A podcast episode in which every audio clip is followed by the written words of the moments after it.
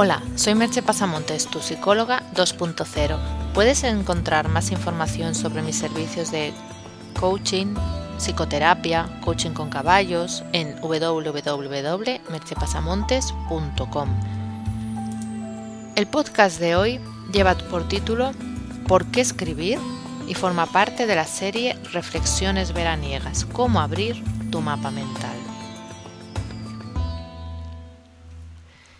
Después de haber hablado ya sobre leer para abrir la mente, era casi obligado en esta serie de podcast de reflexiones veraniegas proponer la otra cara de la moneda, o sea, escribir. A muchas personas el acto de escribir les resulta totalmente natural, incluso para algunas es algo necesario. Si eres de estos, entenderás perfectamente el porqué de este post. Pero tal vez seas de los que creen que no tienen ningún talento para escribir y por lo tanto no lo hacen. Cuando hago la propuesta de escribir, esta no pasa necesariamente por escribir un libro, aunque evidentemente si te apetece lo puedes hacer, sino por el acto de expresarse por escrito. Escribir requiere un tempo diferente del habla y una cualidad distinta del pensamiento. Nos obliga a ordenar nuestros pensamientos de algún modo, a poner en palabras aquello que llevamos dentro y que a veces no sabemos cómo expresar. Por ello nos da una visión de nosotros mismos y del mundo diferente a la que obtenemos por otros medios. Se ha comprobado incluso que escribir nuestros problemas y anhelos, nuestras dificultades, resulta terapéutico en sí mismo. Ayuda a poner en perspectiva lo que nos sucede y tal vez a tomar una cierta distancia de ello. Puede ser un buen modo de cambiar el diálogo interno al ponerlo por escrito, y aunque no fuera terapéutico, escribir puede ser un verdadero placer. Es posible que a pesar de todas estas bondades que te he comentado de la escritura, aún no estés muy convencido de hacerlo. Así que te voy a lanzar algunas ideas para que puedas empezar. Vamos allá. Una es crear tu propio blog. Sé que está muy visto, que hay millones de blogs y que exige constancia y dedicación para verle frutos, pero es un modo de compartir tus ideas de manera fácil y rápida y proporciona una cierta interacción con los demás. Otra opción es escribir un artículo de un tema que te interese. Tal vez un blog te resulte demasiado compromiso, pero puedes escribir un artículo y a poco que esté bien hecho, que supongo que así será, casi seguro que encontrarás algún blog que hable de esa temática y te lo quiera publicar como mm, eh, autor invitado.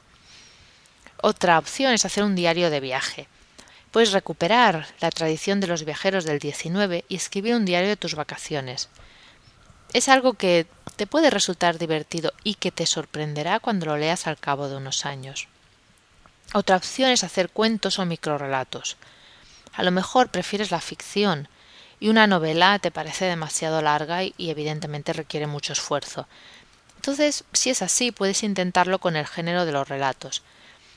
Incluso si te apetece, tendrás la ocasión de presentarlos en concursos del género, que suelen organizarse con bastante frecuencias y además exige un, un esfuerzo muy específico, el, el, concentrar la información que quieres dar, la historia que quieres contar en un espacio breve y que aún así tenga sentido.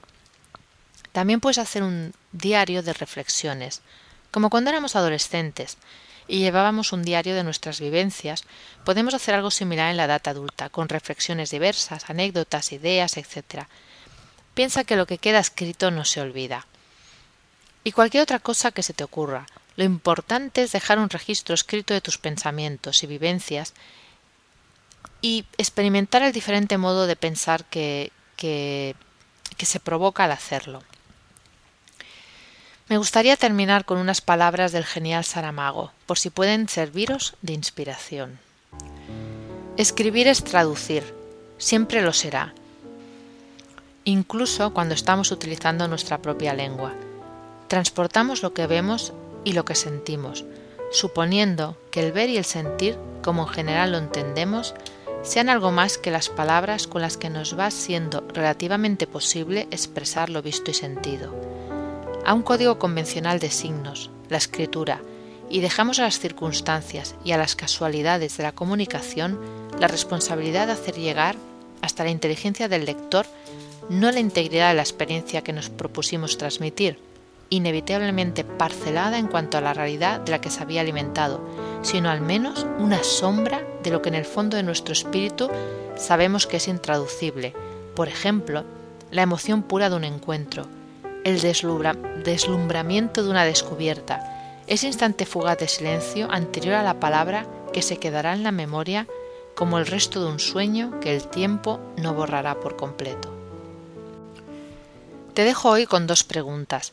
¿Tienes la costumbre de escribir? ¿Te atreves a empezar si aún no lo has hecho? Puedes encontrar más información y links en el blog en www.merchepasamontes.com. Hasta aquí el podcast de hoy. Te espero en el próximo podcast. Bye bye.